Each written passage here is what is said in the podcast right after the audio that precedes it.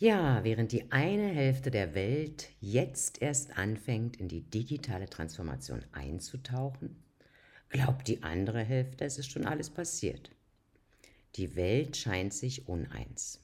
Deutet das auf Teilung, auf Spaltung, auf Polarisation, auf Herausforderungen allemal. Aber wer fragt sich jetzt eigentlich noch, was digitale Transformation selbst und was das Ziel digitaler Transformatoren ist, hm, vielleicht lohnt es sich auch für dich, hier ein bisschen tiefer reinzugraben. Einerseits wirst du beim Zuhören feststellen, es wird vieles klarer. Und auf der anderen Seite wirst du merken, je tiefer du in das Thema eintauchst, je größer wird die Komplexität und natürlich auch der innere mögliche Druck. Doch dir diesen zu nehmen, ist ja das Ziel dieser digitalen Reise. Fakt ist, wir alle wurden bereits entführt. Entführt in einen Käfig voller Klicks, voller Fallen und versteckter Pfade, bei dem es immer auch darum geht, mentale Hürden zu überwinden, um einen Durchblick und damit auch individuellen Ausweg aus den Fängen des digitalen Tornados zu finden. Zumindest mal in uns selbst. Hör dir diesen Beitrag an, wenn du wissen willst, was die treibenden Kräfte der digitalen Transformation sind, wie du mit Digitalisierung Geld verdienen kannst, was mit der verlorenen Mitte und mit verlorenen Benutzern gemeint ist und warum du heute damit anfangen solltest, auch ein digitales Mindset zu entwickeln. Viel Spaß!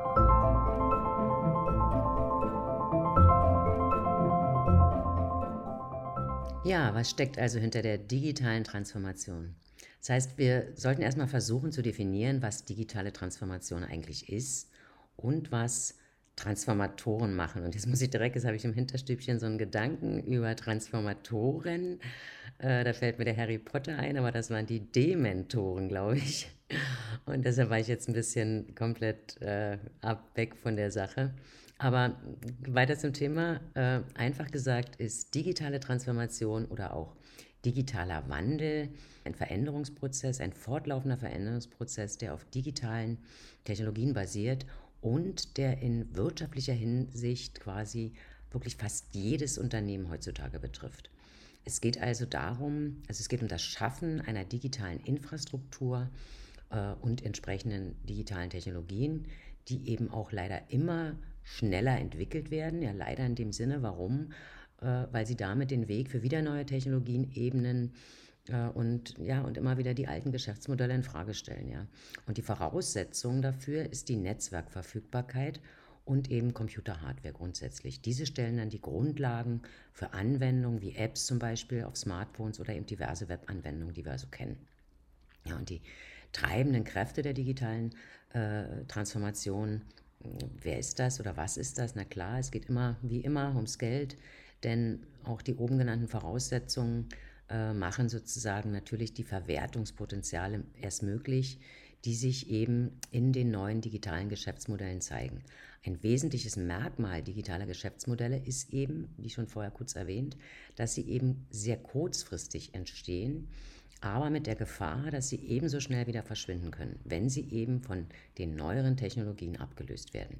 Ein Beispiel ist zum Beispiel, dass ich, äh, ja, zum Beispiel, ein Beispiel zum Beispiel, äh, dass ich am eigenen Leibe gespürt habe, war eben zum Beispiel die Internetfirma Worldsoft AG aus der, aus der Schweiz, die äh, 2000 gegründet wurde und die eine Software entwickelt hatte damals, um, oder nach wie vor Software entwickelt auch, aber damals war das eben wirklich innovativ, um eben digitale Produkte damals war das eben via E-Mail-Marketing zu verkaufen und zu automatisieren. Ja. Und 2008 bin ich dort eingestiegen, habe mir das System einfach alles beigebracht. Das war unheimlich aufwendig, das auch einige Jahre dann sehr gut lief, bis es dann eben von den neueren Anwendungen, äh, vor allen Dingen eben für Videotools, wie zum Beispiel Udemy, Podia, Kajabi, Thinkific, äh, System.io oder eben Skillshare und so weiter abgelöst wurde. Eine weitere starke treibende, äh, eine stark treibende Kraft ist eben ähm, im digitalen Wandel die Generation Y und Z selbst, ja, die einerseits hohe Erwartungen an Unternehmen haben heutzutage und einfach auch ganz selbstverständlich die erwähnten Geschäftsmodelle nutzen und sich selbst zurecht adaptieren.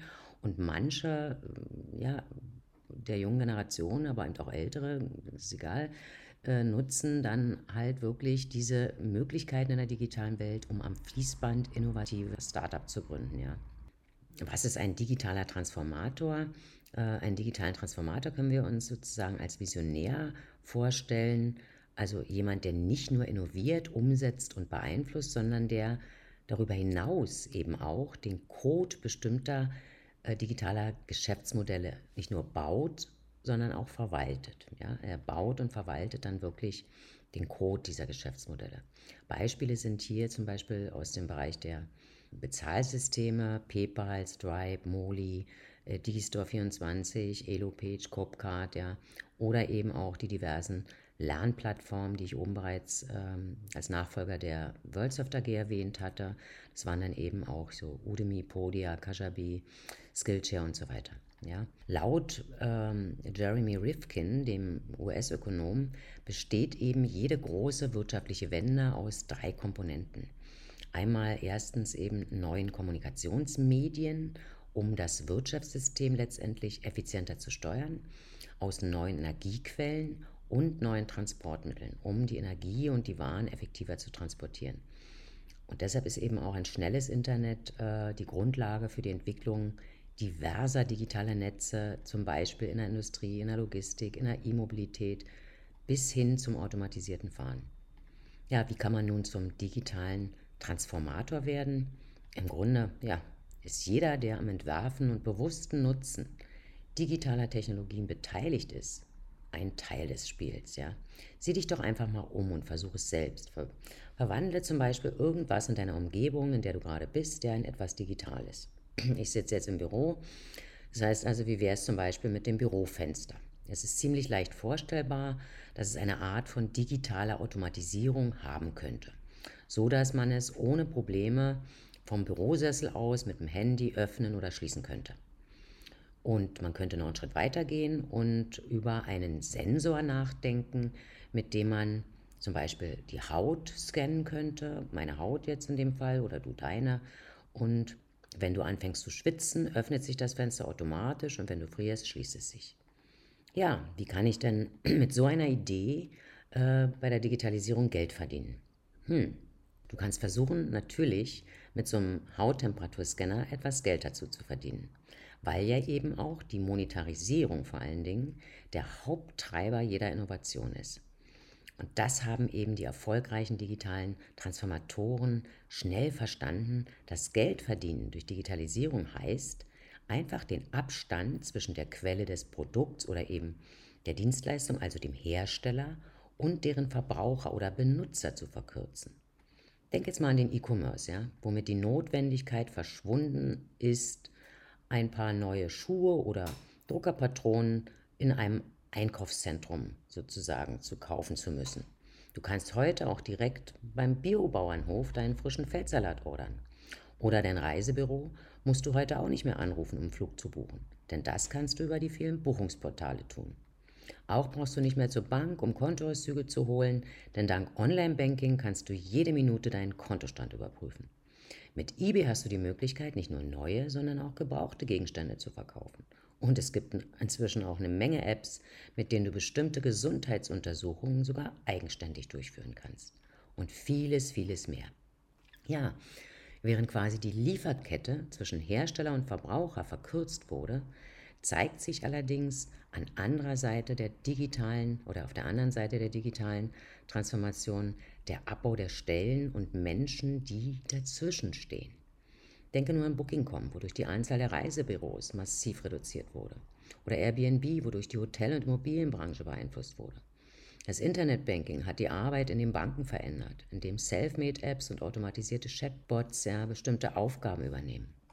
Und wenn du also nun ein erfolgreicher und reicher digitaler Transformator werden willst, ja, sieh dich um, finde schlicht die Quelle also einen Agenten oder Service, der zwischen deinem Produkt und deiner Dienstleistung steht, ja, und zwischen dem Produkt und letztendlich dem, dem Abnehmer steht, ja, für deine Dienstleistung und mach ihn digital und du bist fertig.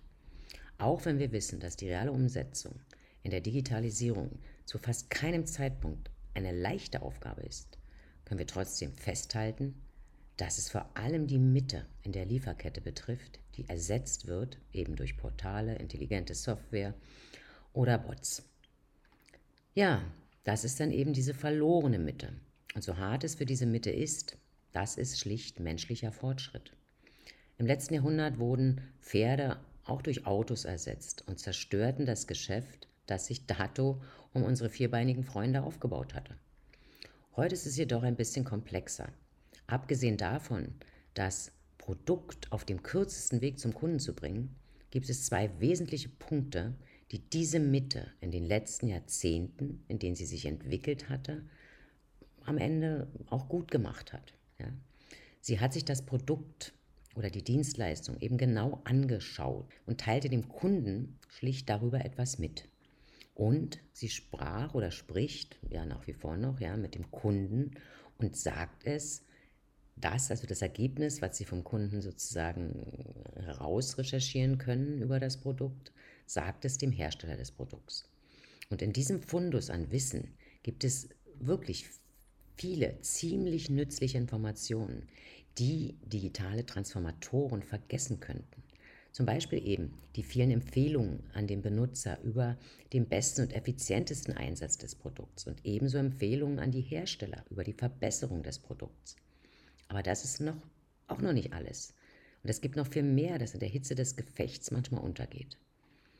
Zum Beispiel, früher war ja der Serviceberater der Bank für die typische Interaktion, Hallo, ich möchte den Kontostand haben. Okay, kein Problem, hier ist er zuständig. Jetzt muss der Benutzer selbst die App öffnen. Das trifft auch die Boomer und noch frühere Generationen. Autsch. Und hier muss der Benutzer in jeder Hinsicht am Laufenden bleiben. Ups, es gibt ein neues Update der App. Wie war nochmal meine ID und das Passwort? Und na klar, das wird auch klappen, wenn man inzwischen auch eine Ordnung in der digitalen Welt zum Beispiel nur am Desktop aufgestellt hat oder am Handy. Doch, was ist da passiert? Aha, schöner Anblick in der neuen Version der App. Aber wo ist mein Kontostand? Hm, hm, okay. Wähle das Bankkonto aus? Hm, okay. Okay, hier höre ich auf, denn du hast bestimmt ähnliche Erfahrungen gemacht, oder? Ja, die dramatische Folge der digitalen Transformation ist, dass eben viele sage ich mal, Agenten oder frühere Agenten der Mitte verschwinden und ihre Jobs sind es, die zumindest teilweise zu den Endbenutzern verschoben worden sind. Der Nutzer muss also selbst lernen, Eigenverantwortung zu tragen. Während bei den oben genannten alltäglichen Beispiel der Berater, ja, der Banker, ja, eine Routineaufgabe in Sekunden ausgeführt hat, braucht der Endverbraucher manchmal bestimmt einige Minuten oder länger, um sich erneut einen Überblick über die neue Situation zu verschaffen. Meine Aufmerksamkeit gilt hier auch nicht den intuitiven, talentierten und technikversierten Endnutzern, sondern ich mache mir hier nur Sorgen um den verlorenen Benutzer, der hier auf der Strecke bleiben könnte. Klar, keine Frage. Viele und sogar die meisten von uns klicken selbstverständlich durch ihre Smartphones. Ja, das ist eine der banalsten Übungen heute. Fakt ist auch, dass viele von uns heute wegen der sozialen Medien oder der sozialen Netzwerke insgesamt Rückenschmerzen haben. Doch ziemlich oft bekommen wir auch Rückenprobleme oder manchmal Kopfschmerzen, weil wir versuchen, eine Leistung zu erbringen oder technische Operationen durchzuführen, die in der Vergangenheit von jemand anders gemacht wurden. Scheinbare Kleinigkeiten, mit denen wir uns inzwischen täglich befassen sind zum Beispiel das Erstellen von Online-Konten, weil wir zum Beispiel ein Ticket fürs Theater kaufen wollen oder ein Kurztrip fürs Wochenende buchen. Manche dieser Dinge können auch nicht über ein Smartphone erfolgen, also drehen wir uns zum Computer um und versuchen, einen Weg zu finden. Dann scrollen wir uns, inzwischen völlig abgelenkt von der eigentlichen Aufgabe, durch die Portale, durch Foren, Blogs durchstöbern, Fragen und Antworten, folgen dem Ruf äh, sozusagen dem Ruf an, ja, oder äh, doch wo ist es, wo ist dieses Ruf an, bis wir schließlich besser doch zuerst und einer E-Mail folgend sogar ganze Handbücher lesen sollen oder in der Best Practice Community nach einer Lösung für unser Problem fragen sollten. Auch das kennst du sicher. Hm. Ja, in gewisser Weise brauchen wir wirklich Schulung und Anleitung, um im digitalen Dschungel überleben zu können. Und in der Praxis zeigt sich auch, dass durch die Digitalisierung für viele Unternehmen die Eintrittsschwelle in den Markt sinkt. In Sachen Digitalisierung ist bei vielen Unternehmen noch Luft nach oben, vor allem bei kleineren und mittelständischen Betrieben. Im einfachsten Fall wird mit PCs gearbeitet, na klar. Und es gibt natürlich einen Internetzugang, eine eigene Website und eine grundlegende interne, sage ich mal, eine interne Dateninfrastruktur. Gut aufgestellte Unternehmen haben bereits einen flexiblen Zugriff auf technische Ressourcen und Daten. Und viele nutzen auch Cloud Computing, schalten Internetwerbung, sind gut auf Social Media unterwegs und nutzen Online Recruiting. Doch die Technik schreitet weiter voran.